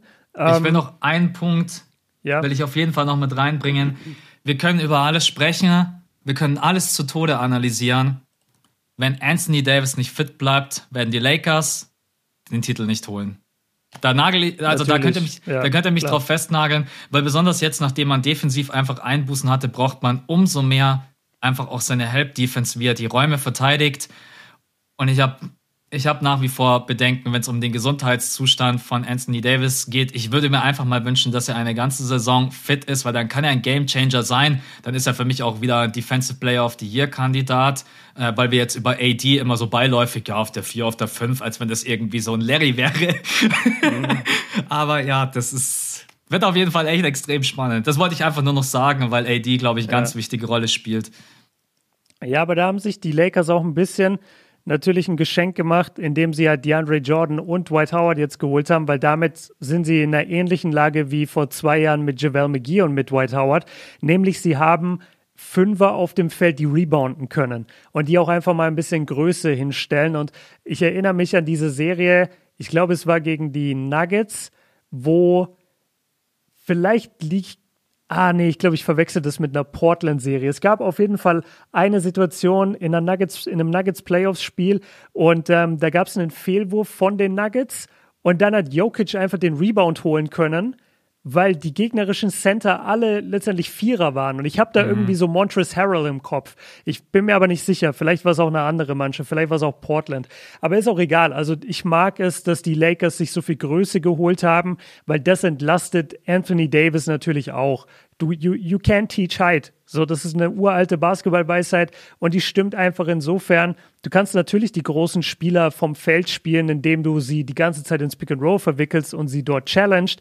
Aber wenn es wirklich mal darauf ankommt, einen Rebound zu holen, auszuboxen, guck dir an, wer dann da drin steht. Da brauchst ja. du einfach Bigs. So, und die haben die Lakers und das finde ich eine sehr, sehr gute Verpflichtung, dass sie sich da ordentlich Größe geholt haben und jemand wie Harrell, der komplett anders heißt war für die vier und für die fünf, ähm, dass sie den zum Beispiel weghaben. Also das, das fand ich noch einen schlauen Move. Das ist übrigens der neue Slogan der Cleveland Cavaliers für die neue Saison. You can't teach height. die einfach äh, ungefähr jeden Big Mac, Big Man auf die, Big Mac, ah, vor allem Big Mac, äh, ich war schon lange okay. nicht mehr, ähm, nee, die vor allem jeden Big Man so gefühlt auf dem Markt abgreifen. Ja, ich bin, ich bin auch echt gespannt. Also Dwight Howard sehe ich noch vor DeAndre Jordan, weil ich glaube, Dwight Howard ist der bessere Rebounder und auch noch der bessere Defender. Ja, bleibt ultra, ultra spannend. Vielleicht noch zum Abschluss eine Frage. Auf wen freust du dich am meisten nächste Saison? Also, oder beziehungsweise auf welche Kombination freust du dich am meisten? Westbrook oder Mello an der Seite von LeBron James? Wenn ich Mellow. dir jetzt einen. Mellow, Mellow? 100 Prozent, ja. ja, ja. Ich, ja. Du, musst, du musst verstehen, ich bin, ich bin zur NBA gekommen in der Rookie-Season von Mellow und LeBron. Mhm. Und ich habe die beiden von quasi jetzt 18-jährige und 19-jährige Jungs kennengelernt über, über die ersten Basketmagazine, die ich gelesen habe. Ich habe dann das große Glück gehabt, die beiden zu sehen in Köln 2004, also knapp ein halbes Jahr nachdem ich Basketballfan wurde, ähm, waren die dann mit dem Team USA in Köln. Da, da war ich beim Spielerhotel, habe auf Autogramme gewartet. LeBron ist direkt in den Bus leider, aber Carmelo kam zu mir, hat meinen Ball unterschrieben. Die, diese Jungs sind einfach bei mir für immer für immer im Herz. Also das, das, das ist so eine krasse Verbindung Wo ist dieser Ball? für mich. Hinter mir, hinter mir. ich wollte gerade, ja, ja, ich ja, sehe ihn. Deswegen habe ich gerade gefragt, ob das der. Genau. Okay. Also für, für alle, die meine Uncut-Videos gucken ähm, oder dann im Laufe des Monats, wenn wir, nee, nicht im Laufe des Monats, wenn wir irgendwann dann nächsten Monat wieder anfangen zu streamen, ähm, das ist dieser blau-weiß-rote Ball im, mhm. in meinem Hintergrund. Da, da ist die Carmelo Anthony-Unterschrift drauf. Und ja, Mann, ey, das für mich, für mich die beiden. Also das ist wirklich was ganz Besonderes und ich habe es bisher noch nicht im Schedule irgendwo unterbringen können, aber ich, ich will unbedingt die beiden sehen. Ich will unbedingt einmal bei einem Lakers-Spiel sehen, äh, sein, aber im Moment habe ich es noch nicht gefunden, wo ich im Schedule hinfliegen könnte. Und man kommt aktuell nicht in die USA wirklich. Und das ist ein Riesenproblem leider. Ich hoffe, das ändert sich noch im Frühjahr, weiß ich nicht, so Februar, März. Mal schauen. Mal gucken. Also im Februar ist All-Star-Game in Cleveland natürlich. Wäre aber trotzdem auch cool, wenn wir da wären. Vielleicht können wir da was machen. Aber ja, USA ist ziemlich tricky, leider nach wie vor. Ja. Deswegen haben wir jetzt so als Alternative eventuell, wir beide überlegen, Toronto, falls es nach wie vor sich nicht, äh, also die Situation so angespannt bleiben soll. Aber da sprechen wir drüber, wenn es soweit ist. Okay, dann müssen wir noch über ein anderes Team sprechen, die ja in der vergangenen Saison auf jeden Fall auch Contender, mit Contender Nummer 1 waren. Alles andere wäre, glaube ich, Blödsinn. Kyrie Irving, James Harden, Kevin Durant. Am Ende sind sie dann wegen der Fußspitze von KD, wie ja alle immer so schön sagen, haben sie leider diese Serie gegen die Milwaukee Bucks verloren. Ich würde mich übrigens sehr freuen, wenn wir diese Serie nächstes Jahr nochmal sehen und alle in Top-Besetzung. Das fand ich richtig, richtig geil. Aber okay, es war klar, die drei äh, behält man erstmal. Mit Kevin Durant hat man sogar den Vertrag schon verlängert, was ich persönlich jetzt nicht dachte, aber weil vor allen Dingen, wenn KD noch ein bisschen gewartet hätte, hätte er noch mal ein bisschen mehr Geld verdienen können.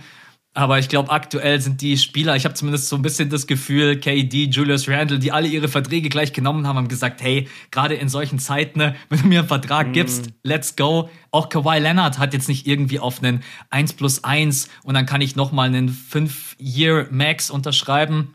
Also genau, Kevin Durant ist schon äh, wieder unter Vertrag. James Harden und Kyrie Irving ist man gerade eben in Gesprächen. Und dann klauen sie sich tatsächlich Paddy Paddy, Australian Olympic Paddy Mills. Äh, du hast ja auch die Olympischen Spiele verfolgt. Ich glaube zwar nicht bis ganz zum Ende, weil du dann irgendwann in Urlaub geflogen bist. Aber du hast sicherlich mitbekommen, dass Paddy Mills wieder abgegangen ist wie nochmal was. Ja, ja. Ein, ein Stil der Off-Season, Fragezeichen oder Ausrufezeichen und ähm, generell, du kannst auch einfach mal losschießen, was du von der Off-Season der Nets so hältst. Also das Patty Mills Signing ist wirklich ein absoluter Stil. Wir haben ja gerade über Leadership gesprochen und was Westbrook zu den Lakers bringt. Also ich weiß nicht, ob du viel mehr, viel bessere Leader in der NBA findest als Patty Mills. Also der ist für mich auf einem Level mit Kyle Lowry. Ähm, das finde ich eigentlich einen sehr guten Vergleich, weil Kyle Lowry ist jetzt auch nicht Chris Paul, aber du weißt genau, was du mit Kyle Lowry bekommst. Du bekommst einen absoluten Hustler, du bekommst jemanden, der alles tut, um zu gewinnen, ähm, jemand, der immer ein konsequenter Profi ist, jemand, der nie out of shape in die NBA-Season reingeht. Und klar, Patty Mills, sorry, Patty Mills ist mittlerweile ein bisschen älter, aber wir haben es ja bei Olympia gesehen. Also der Typ kann schon immer noch zocken und kann immer noch genau dieser Spieler sein, den man sich wünscht. Ähm, der hat jahrelang unter ähm, ah, Greg Popovich, sorry, ähm, unter Greg Popovich gelernt. Und für mich, für mich ist er ein absolut absolut wertvolles Piece jetzt für die Nets. Ähm, Gerade weil wir immer sagen, okay, wie ist es im Lockerroom bei den Nets? Funktioniert es wirklich? Harden, Kyrie, Durant. Ähm, ich will gar nicht sagen, dass das so ist, weil ich finde, die Saison, die erste, hat uns jetzt eigentlich eines Besseren belehrt. Ich sage nur, das waren die Fragezeichen, die wir Fans uns, glaube ich, am Anfang alle gestellt haben. Wie soll das denn funktionieren? Die sind doch alle ein bisschen dafür bekannt, dass sie jetzt nicht mit jedem Teammate cool sind, dass sie wenn die Situation ihnen nicht so gut gefällt, dass sie dann auch gerne mal vielleicht nicht der beste Teammate sind. Ähm, Nochmal, das waren die äh, quasi die Sorgen, die wir hatten, als die drei dann zusammenkamen. Jetzt in der Saison finde ich. Hat man gar nichts von gemerkt, gell? Genau, also, genau, es ja. lief super.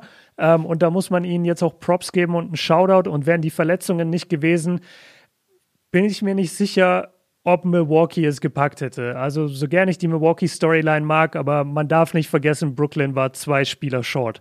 Und ja. James Harden hat die letzten Spiele gespielt auf einem Bein. Also das kann man eigentlich nicht wirklich, ähm, ja, das kann man nicht ganz ähm, so den Netz jetzt einfach ankreiden. Und ich mag es total, wie gesagt, und ich glaube echt, dass die es geschafft haben, trotz unserer aller Bedenken, da eine Mannschaft aufzubauen und da auch Shoutout an Steve Nash und das ganze Front Office, die es geschafft haben, Spieler zu verpflichten und denen quasi die richtigen Rollen zu geben, so dass sich jeder wohlfühlt. Jeder ist natürlich d'accord damit, dass es die drei Stars gibt und die anderen sind alle so ein bisschen so, ja, okay, ich bin da, und ich mache einfach nur meine Rolle. So, ich bin Blake Griffin, ich weiß, wofür ich da bin. Ich bin nicht Blake Griffin von den Clippers, ich bin nicht Blake Griffin von Detroit, sondern ich bin Blake Griffin, der sich jetzt irgendwie eine Rolle sucht oder zugeteilt bekommt bei den Nets und diese erfüllt. Und das finde ich funktioniert sehr, sehr gut. Ähm, ja, dann, dann kommt Aldridge zurück. Was eine Story auch. Krass, Mega geil, ja. nachdem er retired hatte mit, mit seinem Herzfehler. Ja, verrückte Geschichte. Also ich freue mich für ihn. Ähm, ich will nicht nachempfinden, was da damals, also als man auch diese Zitate und auch seine Abschiedsmessage gelesen hat, er hat ja, glaube ich, gesagt, sowas habe ich in meinem Leben, ich, ich weiß es nicht mehr ganz genau für Wort, hat er noch nie erlebt. Sowas mhm. ist ihm mhm. noch nie widerfahren. Und jetzt ist er wieder da, wurde Gott sei Dank auch von, äh, von der medizinischen Abteilung natürlich nochmal überprüft und auch freigegeben. ja. äh, und ja, aber echt, ähm, ja, mal gucken. Also ich bleib bei Aldridge, wenn er so, vor allen Dingen Aldridge hat ja genau in diesen paar Spielen, die er gemacht hat, hat er ja bewiesen, dass er den Nets schon auf jeden Fall noch was geben kann. Ähm, ja. Freut mich auf jeden Fall für ihn. Ja, und dann, dann haben sie sich noch James Johnson geholt. Ähm, dann haben sie sich hier Paul Millsap. Also die sind schon low-key nice. ja. Muss man schon sagen. Also die Nets. Und ich bleibe auch dabei, diese Big Three, stoppt die erstmal. Mhm. Weil ich weiß nicht, wie du die stoppst, wenn die gesund sind. Ich, ich, ich, ich mache mir schon Sorgen. Die, die Ost-Playoffs letztes Jahr, finde ich, haben gezeigt, ey, guck mal, selbst wenn Kyrie ausfällt, nee, sorry, selbst wenn, nee, wir, es sind beide ausgefallen. Ja, genau, es sind beide. Also Kyrie ist ja dann komplett ausgefallen, weil der ist ja auf Janis seinem Fuß umgeknickt und war dann komplett raus. Und genau, Harden, Harden kam dann nochmal, aber war ja auch eigentlich zu dem Zeitpunkt raus. Genau. Aber alleine als wir diese Phase hatten, wo nur Kyrie und KD auf dem Feld waren, das war ja schon super schwer zu verteidigen. Weißt du? Ja, klar, und, du hast ja auch noch Joe Harris auf dem Feld. Also ist ja. Ja, und, und Joe Harris muss man auch sagen, also der hat den Bucks auch das Finals-Ticket gebucht, weil ich glaube, der hat keinen einzigen Wurf getroffen in der ja, ganzen Serie. Das war Serie. die Katastrophenserie, ja. Ja, leider. Das, das, das war die Harrison Barnes-Serie von ihm. Also das war schon sehr, sehr bitter. Ähm, und auch willst er du einmal, Willst du einmal kurz sagen, warum Harrison Barnes-Serie? Für die Leute, die vielleicht jetzt äh, noch nicht so lange dabei sind, aber Harrison Barnes äh, hat damals gegen die Jetzt komme ich nicht drauf. Ich hatte es erst Cavs, selbst in dem Cavs. Video. Genau gegen die Cavs hat er in einem Spiel sogar einen Donut gedroppt, null Punkte. Ich weiß sogar null von acht.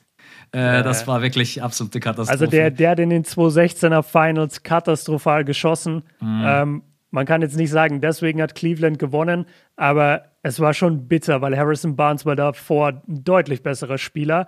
Aber er hat einfach, er hat einfach nichts getroffen. So, es passiert. Ja, das, das, das passiert. Das ist genauso wie mit Dennis letzte Saison. Also ich glaube nicht, dass Dennis so ein schlechter Shooter ist, wie er letztes Jahr bei den Lakers war. Aber wenn es vielleicht im Team nicht ganz passt oder wenn es gerade einfach nicht dein Rhythmus ist oder wenn irgendwas gerade abgeht, womit du einfach zu kämpfen hast, dann kann es halt auch mal sein, dass du eine Scheißsaison hast. Und als Roleplayer, das hat Steve Kerr bei The Last Dance gesagt, das fand ich ganz cool. Der meinte, ey, ich als Roleplayer, ich krieg pro Spiel fünf Würfe. Und wenn ich da einen nicht treffe oder zwei, dann bin ich sowas von sauer, weil mhm. ich weiß, ich krieg nur diese fünf Würfe.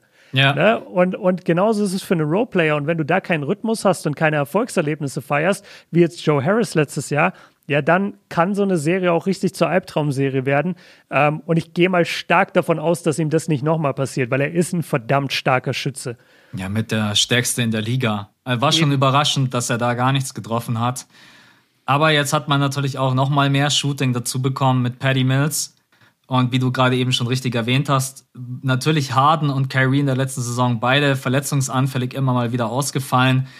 Und Paddy Mills kannst du natürlich auch mal ganz locker in die Starting Five packen. Also wenn jetzt, ja, mal, Ky wenn jetzt mal Kyrie zum Beispiel, keine Ahnung, äh, Probleme hat äh, oder dann zwickt mal die Hamstring, whatever, egal ob das jetzt bei äh, James Harden oder Kyrie ist. Bruce Brown hat man gehalten, ganz wichtig ist der, der beste Guard-Verteidiger. Mhm. Und alleine mit den vier hat man schon so eine super Guard-Rotation, die man vor allem auch, und ich denke immer schon, äh, klar, wir sind jetzt noch nicht mal, wir sind gerade vor der Regular Season, ne? aber wenn man in Richtung Playoffs schaut, dann kann man die alle vier in den Playoffs spielen. Und das ist auch, glaube ich, ein wichtiger Punkt. James Johnson hat man verpflichtet. Man muss aber auch fairerweise sagen, man hat Jeff Green verloren. Ich glaube, dass man das noch spüren wird, weil Jeff Green ist ein besserer Verteidiger und ein besserer Shooter. Hat aber mit James Johnson auch auf jeden Fall, wie jetzt mittlerweile alle ja immer sagen, einen Dog bekommen. Also schon jemand, der auch, der, der auch Gas gibt. Aldridge ist natürlich eine schöne Geschichte. Bei Paul Millsap, Leute, wisst ihr alle, ich habe eine kleine Analyse zu ihm gemacht. Ich glaube, der Impact während der Saison, der kann da sein, aber ich sehe zumindest nicht, dass er in den Playoffs großartig helfen wird. Ähm, ich, bin, ich bin super gespannt. Ich will nicht unbedingt sagen, dass die Nets jetzt großartig stärker sind. Man hat eine Baustelle, hat man geschlossen auf der Guard-Position mit Paddy Mills. Aber auf den großen Positionen bin ich immer noch unglaublich gespannt, wie man spielt. Man hat DeAndre Jordan getradet für Dumboya und Okafor. Okafor hat man direkt gewaved. Wer soll das? Das wollte ich gerade, das wollte ich gerade fragen, weil du hast geschrieben Dombuya und Okafor und dann dahinter in Klammern gewaved. Sie haben nur Okafor gewaved? Ja, genau. Dombuya ist noch ganz normal. Im ah. Roster Okafor haben sie, ge, haben sie gewaved.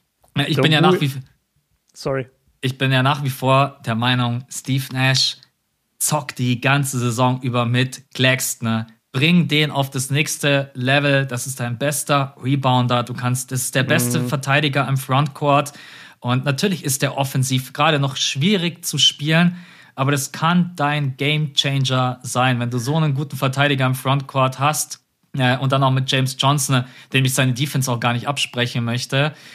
Wird spannend, wird spannend, aber du hast natürlich recht, schon alleine mit den drei. Ich habe keine Ahnung, wer die stoppen soll.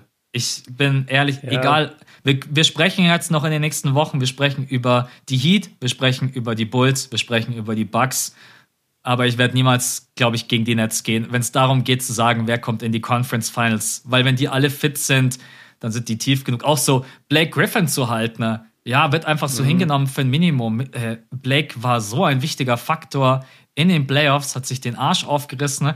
Natürlich war nicht jetzt jedes Spiel so legendär wie Game One gegen die Bucks mit dem Double-Double und 6 von 8 from Downtown. Es war absolut ja, wild. Das war wild, Alter. Genau, also, nee, aber an sich glaube ich, die Nets haben ein homogen, äh, homogenes Team mit Steve Nash als Head Coach. Mag ich auch, was er in der ersten Saison da zusammengecoacht hat.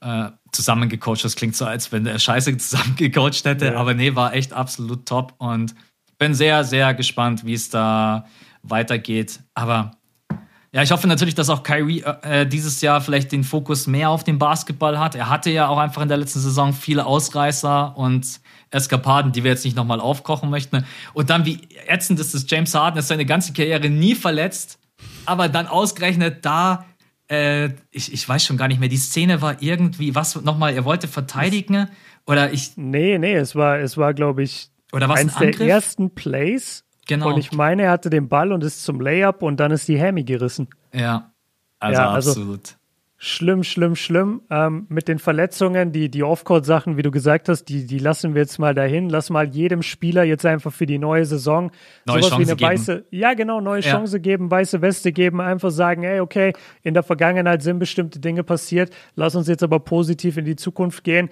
Wir feiern ja alle drei Spieler extrem, KD, äh, Durant und, und Harden. Und nochmal zu diesem Thema der Playoffs letztes Jahr. Ich war ja auch natürlich immer mit dem Fragezeichen unterwegs, okay, wenn die dann wirklich alle zusammen spielen, gibt es zum einen genug Basketball dafür und zum anderen, wie ist es mit der Verteidigung? Aber dieses Thema Verteidigung, je mehr ich in den Playoffs gesehen habe, und da war, wie gesagt, nicht mal ähm, James Harden dabei und, und Kyrie und es war, es war sehr, es war eigentlich hauptsächlich Durant, aber was ich da wirklich gesehen habe, und das ist fast eine erschreckende Erkenntnis, so wichtig war die Defense am Ende dann auch nicht. Weil wenn du solche Jungs hast und das mal drei, dann können die dir ein Scoring auf den Court bringen. Das hast du noch nicht gesehen in anderen Teams. Andere Teams sind nicht so konzipiert. Die Bucks haben nicht drei Janises. Die Bucks haben nicht Janis und Middleton und keine Ahnung, Damian Lillard. Es gibt ja. nicht diese Monster Big Threes, die dir wirklich mal alleine immer im Dreiergespann 90, 95 Punkte geben können. Das machen die Nets easy. Und das ist das Gefährliche an ihnen. Und das hat mich jetzt wirklich in der letzten Saison so stark überzeugt, dass Defense gar nicht so der Key sein wird für die. Lass sie schlecht sein in der Defense, das ist egal. Aber die werden gegen jede Mannschaft so ein krasses Mismatch haben in der Offense. Ähm, und ich bin wirklich gespannt, ob sie jemand am Ende stoppen kann oder ob die wirklich komplett durchrennen und einfach dann alle darauf gucken, wie vor fünf, sechs Jahren auf die Warriors, äh, sorry, auf die Warriors, als die ihre ersten Runs hatten. Weil was haben wir da gesagt? Wie willst du das verteidigen? Curry ähm, und Clay Thompson. Ich, ich habe heute gelesen, ähm, wie heißt der? Draymond Green hat in der 16er Saison hat 38 Prozent vom Downtown geschossen. Ja, wie willst du das? Wie willst du das denn verteidigen, Alter? So, so haben wir vor fünf, sechs Jahren über die Warriors geredet, noch vor Kevin Durant. So. Ja. Und genauso, finde ich, reden wir jetzt über die Nets, weil wir haben nichts Vergleichbares in der, in der Liga. Und selbst mit den Lakers, die Lakers sind natürlich ihr eigenes Monster und die scoren natürlich auf eine ganz andere Art und Weise. Die können vielleicht mithalten, aber ich bin ehrlich mit dir, im Moment sehe ich die Nets schon gesunde Nets, sehe ich schon ganz, ganz weit vorne als mein Titelfavorit. Ja. Ja, vor allem, weil die Frage, die man sich gestellt hat vor der Saison mit diesem Big Three, äh, dass James Harden halt einfach gezeigt hat, dass er sein Spiel komplett umstellen kann. Er kann mhm, komplett dein Point Guard sein und er sagt einfach, ja, da mache ich halt bloß 16 Punkte, aber ich spiele dir halt auch 16 Assists. James Harden oder 20 oder 20. James Harden bei den Brooklyn Nets ist für mich Poesie und James Harden bei den Rockets war einfach irgendwann nur noch anstrengend. Isolation, Step Back, Isolation, Step Back. Hier und da mal ein Pick and Roll. Und wie er das, also wie er die Nets Offense leitet, das ist schon einfach richtig, richtig stark. Und wenn James Harden nicht so viel shootet, ja, natürlich hast du dann, dann hast du noch Joe Harris als reinen Catch-and-Shoot-Player und mit Irving und Kevin Durant hast du mit die besten Offensivspieler überhaupt. Und da kommen wir auch nochmal zu dem Punkt, den du vorhin angesprochen hast. In den Playoffs ist einfach so viel Halfcourt-Offense angesagt und mhm. da sind die drei Gold wert.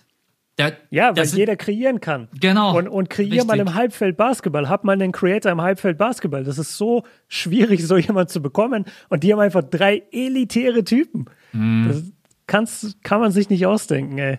Ja, vielleicht noch der Vollständigkeit halber für euch äh, die Rookies Sharp und Cameron Thompson. Die wollen wir jetzt nicht unterschlagen. Äh, Thompson sage ich schon, Cam Thomas, Thomas. Äh, der ja in der Summer League auch großartig aufgezockt hat ist ganz nice, dass die beiden am Start sind, aber die sind so im Championship-Modus, die Nets, dass für die Entwicklung von Rookies ich habe es in meinem Video auch gesagt, wäre cool, Cam Thomas, wenn äh, Nash ihn einfach hier und da mal mit reinstreut und Sharp kann ein bisschen für Rebounding sorgen. Aber ich glaube, was die Nets ganz smart gemacht haben, schon auch wieder so, auch wenn nur ganz leicht im Hintergrund wieder ein bisschen an die Zukunft zu denken, haben sich wieder den ein oder anderen Pick zurückgeholt und auch ganz nette Rookies. Aber jetzt die nächsten drei Jahre mit Harden, KD und Irving ist einfach ganz klar, wenn die nicht einen Ring zusammen gewinnen, das wird als einer der größten oh. Flops ever in die Geschichte der NBA eingehen. Aber warten wir nee, erstmal noch ab. Das, das ist ein guter Punkt, aber da muss man auch sagen, jedes Jahr, es gibt einen Champion. Es ist so verdammt schwer, Champion zu werden. Total. Also guck dir mal den Run von den Bucks an und guck mal, wie stark die in den Finals waren.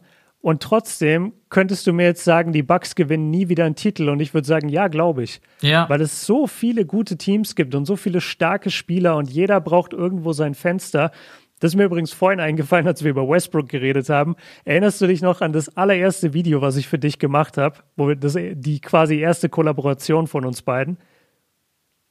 War das mit, das war ja Shot, Shot Clock, oder? Oder was das war? Genau, du hattest damals so ein Format, wo man immer in 24 Sekunden ja. auf eine Frage Ach antworten Gott. sollte. Und da ja. hast du mich gefragt, äh, ob ich dir dafür Videos, Videofiles schicken kann, genau, dass richtig. du mich da einbaust.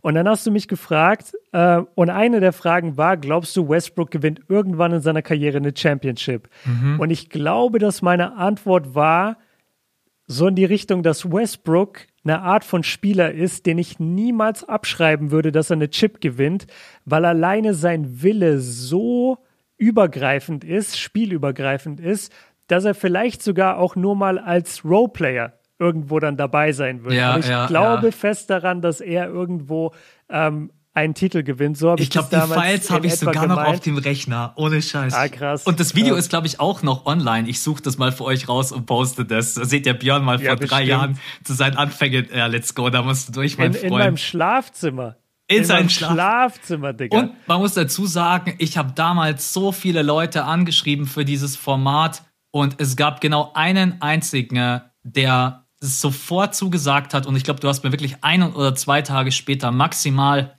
die Antworten zurückgeschickt. Und das war auch schon so ein Zeichen, ey, der ist cool. Komm, lass. ja, aber das war damals, ja. ich erinnere mich, ey, das muss ich mir echt mal, weiß ich gar nicht, was ich dir damals da für Fragen gestellt habe. Das ist ja mal. Ja, ich erinnere mich auch nur an diese Westbrook-Frage. Ja. Ja. Ähm, ja, ich habe ich hab jetzt leider den Faden verloren durch diesen Nostalgietrip. Es ging um äh, Westbrook und wo waren wir denn gerade eben? Wir haben halt, über halt bei den Nets auch noch. Genau, und, und Fenster, Fenster. Ah, ja. Championship Windows, genau, mhm. sehr gut. Ähm, ja, wie, wie klein die letztendlich sind und wie es halt auch immer schieflaufen kann. Also zum Beispiel, nehmen wir jetzt, nehmen wir jetzt mal die Lakers letztes Jahr. Wenn du dir das Roster anguckst, dann, wenn die gesund gewesen wären, kannst du mich auf jeden Fall davon überzeugen, dass die in die Finals gegangen wären. So mit ja, dem gesunden Roster. Auf jeden Fall. Jetzt sind sie letztes Jahr nicht in die Finals gegangen, weil sie verletzt waren, weil sie teamintern scheinbar ein bisschen Probleme hatten. Für einige Spieler bedeutet das, dass deren Championship-Window einfach jetzt erstmal zu ist, weil sie jetzt bei anderen Mannschaften sind. Kai Kuzma ist jetzt in Washington. Meinst du, der gewinnt jetzt in den nächsten fünf Jahren mit den Wizards einen Titel? Höchstwahrscheinlich nicht. Und das ist so krass ja. halt, wie, wie schnell das geht. Und deswegen ähm, gebe ich auch so krasse Props immer zu Leuten wie beispielsweise Bobby Portis, der ja für absolut nichts jetzt nochmal gesigned hat bei den Bucks. Ja. Ich glaube für 9 Millionen oder so, für zwei Jahre. Also ja, für die Mid-Level-Exception, genau. Ja, und also überleg mal, was Portis für, für geile Finals hatte und für geile Finals-Momente. Ja. Der ja. hätte überall sonst das Dreifache bekommen. Aber ja. er hat gesagt, nee, ich bleibe in Milwaukee, weil ich will hier an der Seite von Janis sein und ich will hier weiter Championships gewinnen. Also es gibt schon schöne Geschichten spannend. auch. Auch äh, äh, zum Beispiel Reggie Jackson, der den Clippers so dankbar ist, dass er nie hat einen Zweifel aufkommen lassen, dass er dort wieder unterschreibt und auch für weniger Kohle, als er hätte letztendlich verdienen können. Also wir sprechen immer davon, dass NBA-Spieler nur nach der Kohle schauen, nur nach dem nächsten großen Vertrag. Aber es gibt eben auch die anderen Geschichten, wie jetzt zum Beispiel Bobby Portis, Reggie Jackson, äh, und so weiter und so weiter. Natürlich gibt es auch einige, die auf Kohle verzichten, weil sie sagen, ja, man, Championship, Lakers, come on. Ähm, Klar, das ist halt das typische, ähm, wie, wie sagt man, das typische Ring-Chasing. Ja. Das machen ja sehr, sehr viele alte Spieler und der Einzige, der es irgendwie nicht gemacht hat, ist Vince Carter. Deswegen muss man Vince Carter auch Props geben, weil der war, ich glaube, 38 und hat gesagt, ja, ich gehe jetzt von den Kings zu den Hawks. Ja, also das, äh, also das ist einfach so eine Legende, dass er gesagt hat, nee, ich mache kein Ring-Chasing, weil der hätte so easy zu den Warriors gehen können für ein absolutes Minimum und sich da den Ring holen können. Hat er aber nicht gemacht. Ja, vor allem, er hatte ja bis zum Ende seiner Karriere den Wurf hat er immer noch ganz gut getroffen. Ne? Also ja, so, ja. dass äh, man hätte sein letzter Schuss war ein Dreier und da ja. kam er komplett kalt von der Bank. Das war das, äh, das war, als die NBA entschieden hat, es ist jetzt äh, Lockdown wegen Covid. Weiß, ja. Und das war eins der letzten Spiele, das lief. Und dann haben die Fans geschrien, Vince, Vince. Und dann geht der komplett eiskalt aufs Feld und schießt den letzten Dreier rein und swischt den. Also ist schon ein Wahnsinnstyp. Schon krass, wenn man so drüber nachdenkt, wenn jetzt dann wirklich diese Generation dann irgendwann komplett weg ist, auch LeBron und Mello, dann ist echt komplett Next Generation angesagt mit Luca, äh, mit Jokic, Janis und so weiter und so fort. Wobei, wenn du sogar noch jünger gehst, dann sprichst du über äh, Trey Young, Donovan Mitchell und whatever. Ja, also, und, und Ja und Zion genau, und solche Leute. Ja, richtig. Ja, man muss sagen, es ist so nice, dass wir mittlerweile von der europäischen Seite so krass repräsentiert sind in der NBA. Mhm. Also alleine, dass du jetzt gesagt hast, Janis, Luca und Jokic, das sind einfach drei Jungs, die in Europa aufgewachsen sind. Ja, ist mir auch aufgefallen. Die, die, ja. haben, die haben europäische Spieler-DNA, also die sind in unseren Systemen aufgewachsen und haben hier Basketball gelernt. Und es ist so schön zu sehen, wie die mittlerweile in der NBA komplett dominieren. Ähm, und, und auch insgesamt die, die internationale Welle, die wir in der NBA haben, ist so groß. Also guck dir mal die All-Star-Games aktuell an. Weißt du, oder, oder guck ja. dir die Top Big Men in der NBA an. Das sind alles immer keine US-Amerikaner. Das ist echt krass. Also ich bin, ich, ich freue mich ja, egal, richtig, ob was Jokic, Nurkic, Embiid, das sind alles keine ja. US-Amerikaner, ja. Janis. Ja, ja. Okay, dann würde ich sagen, Hast du noch irgendwas zu den äh, Nets? Man muss auch jetzt sagen, es ist zwar einiges passiert, aber der Stand bleibt natürlich einfach der gleiche. Sie sind absoluter Contender. Wäre mhm. auch Blödsinn, was anderes zu behaupten. Ne? Lass doch vielleicht, also wir haben ja schon den Disclaimer eigentlich gebracht, dass wir im Moment uns sehr schwer tun, bei den Lakers wirklich jetzt zu erahnen, wer denn wo welche Position haben wird und vor allem, wer wo welche Minuten bekommt. Das ist ja ganz entscheidend bei so einer Rotation von Spielern. Jetzt trotzdem mal die Frage, lass, wir können ja einfach sagen, das ist jetzt die erste, die erste Initialantwort ähm, quasi. Was sagst du, Lakers oder Nets? Wenn sie sich in den Finals treffen würden, alle, alle, alle beide Teams sind 100% gesund. Was schätzt du, wer macht's? Nets. Ich würde sagen Nets, weil sie offensiv einfach viel stärker sind. Ich habe kurz überlegt, ob ich wirklich das Wort viel in den Mund nehme, aber ich würde schon sagen, viel stärker sind. Und wir haben ja jetzt auch schon ein paar Mal darüber gesprochen, in der Halfcourt dann in, in der Halfcourt Offense zu kreieren. Da sind die Nets halt wirklich auch mit diesen drei Shot Creator eine absolute Macht. Und was mir wirklich Bauchschmerzen bereitet, dass ausgerechnet auf der Guard-Position die Lakers so viel Defense abgegeben haben. Mit Alex Caruso, mit Dennis Schröder und ich sehe aktuell noch keine wirkliche Lösung, die auf der Straße liegt. Wie gesagt, man kann schauen, äh, ob man Horton Tucker dahin kriegt und ob Horton Tucker dann aber auch jemand ist, den man in der Starting Five spielen kann. Das ist, steht auch auf einem noch ungeschriebenen Blatt. Und deswegen würde ich heute, wenn ich Geld setzen müsste, würde ich auf die Nets setzen. Was glaubst du? Also vor allen Dingen, ich muss aber auch sagen, dass die Lakers natürlich auch mit diesem ganzen Tamtam -Tam und Entertainment man schon auch Bock hätte, auf die Lakers zu setzen. Aber rein analytisch von der Qualität des Rosters her setze ich auf die Nets. Ja, ich, ich finde deine Begründung ziemlich stark. Ähm, besonders dieses Defense-Thema. Und also ich bin bei THT weit davon entfernt, dass er in die Starting Five rutscht. Ich habe mich ich eher auch, gefragt, ja. ich habe mich eher gefragt, sitzt der Typ die ganze Saison jetzt auf der Bank und kriegt Garbage-Time-Minuten oder wird er von den Lakers doch so eingesetzt, dass er, was weiß ich, seine zehn Minuten spielt? Ich hoffe ja. Ähm, ja, du, du hast recht. Also er hatte natürlich dieses Wahnsinns, dieses Wahnsinns-Defense-Potenzial. Er hat diese extrem langen Arme und er, er ist halt super jung und er zeigt immer wieder, wie, wie sagt man so schön, er zeigt immer wieder Flashes. Weißt du, er mhm, zeigt ja. immer wieder Momente, wo du sagst so, wow, wenn das zu 100 Prozent, also wenn das sein Game wird in ein paar Jahren und er das immer abrufen kann, ja dann goodbye, dann ist es einer der besten jungen Spieler in der NBA. Aber im Moment sind es halt nur diese Flashes und auch viel, okay, wie lange ist THT jetzt auf dem Feld? Was hat er bisher gemacht? Ach so, gar nichts. So, das, hm. das passiert halt auch und das ist dem geschuldet, Die Konstanz dass er, ist nicht da, ja. Genau, er ist jung und er ist raw und du weißt nicht, welche Rolle er dieses Jahr haben wird. Ähm, ich mach's kurz. Der sexy Pick wären die Lakers. Der analytisch richtige Pick meiner Meinung nach sind die Nets. Das ist meine Meinung, aber ich glaube, die Nets sind's. Und ich beziehe mich darauf, was ich schon oft über die Nets gesagt habe und vor allem über Kevin Durant und auch über die anderen beiden. Das sind einfach eiskalte Killer. Und die können alle für sich alleine ein Spiel übernehmen. James Harden und Kevin Durant, ich wüsste nicht, wen ich lieber den Ball in die Hand geben würde in einem Do-or-Die-Spiel und ich bin einen Punkt hinten. Es gibt mhm. keinen Spieler, vielleicht Curry, vielleicht Curry, aber abgesehen davon, den beiden gebe ich den Ball. Ähm, Und ich glaube einfach, dass die Lakers dafür nicht genug Leute haben. Und deswegen schätze, deswegen tippe ich auf die Nets. Ja, Stand heute, alle sind gesund. Und wie gesagt, mit dem Disclaimer, wir wissen noch gar nicht, wie die Lakers wirklich aussehen werden. Aber ich gehe analytisch mit den, mit den Nets, ja. Wäre das jetzt eine YouTube-Folge, würde ich sagen. Und Leute, schreibt mir jetzt eure Meinung in die Kommentare. Aber das haben wir am Anfang der Show gesagt. Schreibt uns äh, bei Instagram und schreibt uns bei Patreon. Da ähm, lesen wir es auf jeden Fall. Wir Weil versuchen da auch wieder ein bisschen aktiver zu sein. Ich versuche wieder mehr Posts zu machen und auch wieder mehr Umfragen ähm, auf Patreon. Insta. Nee, so, ja, bei, bei Patreon auch, auch bei Insta, dass es so vielleicht für mehr Leute auch zugänglich ist, dass wir da wieder ein bisschen. Ich habe sogar überlegt, ob ich eine Insta-Page für uns einrichte, aber ich weiß dann auch, ich kenne meinen Workload und am ja. Ende würde das dann untergehen. Ich mache das einfach so spontan, dass ich mich gut fühle, dass wieder mehr Zitate von uns beiden kommen und wieder ein bisschen mehr Umfragen, dass ihr wieder einfach als Community mehr dabei seid. Also und da die Frage stellen wir euch auf jeden Fall auf Insta. Was glaubt ihr, wenn ihr jetzt tippen müsstet, Nets oder Lakers, wer gewinnt die Finals? Ist auch geil. Wir kommen zurück aus dem Urlaub und sprechen, ja, also direkt Regular Season können wir eigentlich direkt durchklatschen und äh, gehen, gehen wir einfach direkt zum Ende.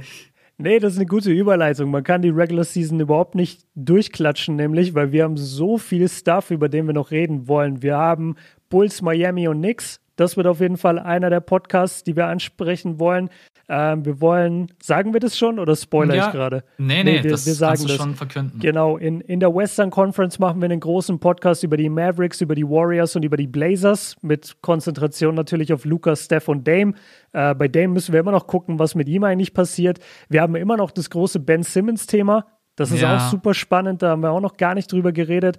Also Crazy. Also und es wird in der Season auch so viele Storylines geben. Und ich habe in der letzten Saison auch so ein bisschen mal wieder die Saison wirklich lieben gelernt, weil eben so viele verschiedene Dinge passieren. Und es gibt klar immer so diese, diese Momente in der Saison, da sagt man oft im Januar oder die letzten paar Wochen vor den Playoffs, wo wirklich alles nur so dahin dümpelt und du denkst dir so, ja, ist mir komplett egal, wer heute Nacht gewinnt. Ich warte nur auf die Playoffs. ist wirklich so, oder ich warte nur auf den All-Star-Break. Ähm, aber dafür überlegen wir uns was. Da können wir ja mal ein bisschen auch den Content vielleicht switchen und mal über andere Themen reden. Aber ich bin extrem heiß auf die Season und es gibt so viele spannende Teams und Storylines, die ich sehen möchte und Spieler auch, Rookies. Es, es gibt crazy viel in der NBA. Deswegen liebe ich unseren Sport so sehr, weil es gibt einfach alles und man kann sich so da reinarbeiten. Du hast vorhin über das Big Man Roster der Cavaliers geredet. Ja. Alter, was ist das denn da? Da könnten wir wahrscheinlich einen eigenen Pod drüber machen. Ja, und das locker. ist einfach das Roster der Cavaliers. So, das interessiert wenig Leute, aber ich, ich mag das einfach, was die NBA für eine Begeisterungsfähigkeit in mir weckt. Und wir beide hoffen eigentlich immer nur, dass wir euch damit in irgendeiner Weise anstecken und abholen und irgendwo auch eine, eine zu, wie sagt man das, nicht eine Zuflucht, sondern quasi einen, einen, einen Anker. Nein, wie hast du es vorhin genannt? Als du gesagt hast, alle waren im Urlaub und alle sind zu dir gegangen? Ich habe keine, ich hab keine Ahnung, ich weiß es nicht. Einfach Hype, whatever. Okay, ähm, jedenfalls, äh, wir freuen uns darauf, dass, dass wir das für euch sein können. Äh, diese Anlaufstelle, das war ja, das Wort, genau. was ich gesucht habe. Stimmt, das ähm, habe ich verwendet, das Wort, ja. Genau. Ähm, und da freuen wir uns sehr drüber und deswegen sind wir auch so froh jetzt, dass der Podcast back ist. Die Pause hat gut getan, aber ich glaube, ihr hört es uns auch ein bisschen an. Wir sind auf jeden Fall wieder heiß. Also wir, wir haben wieder dieses, dieses Funkeln in den Augen was nach den Playoffs auf jeden Fall komplett weg war. Aber das jetzt stimmt, ist ja. es, jetzt ist es wieder da und ich, ich bin so froh, zurück zu sein, wirklich. Ich, ich habe euch vermisst, Leute. Ich habe euch vermisst und Max, ich habe dich vermisst. Playoffs sind manchmal so intensiv, dass ich manchmal das Gefühl habe, ich habe selbst gespielt. das ist echt so. Ja, nee, ich habe es auch echt vermisst, auch den Austausch und auch generell mit der Community, die auch so viel, also ihr habt so viel nachgefragt, wann wir dann wieder zurück sind.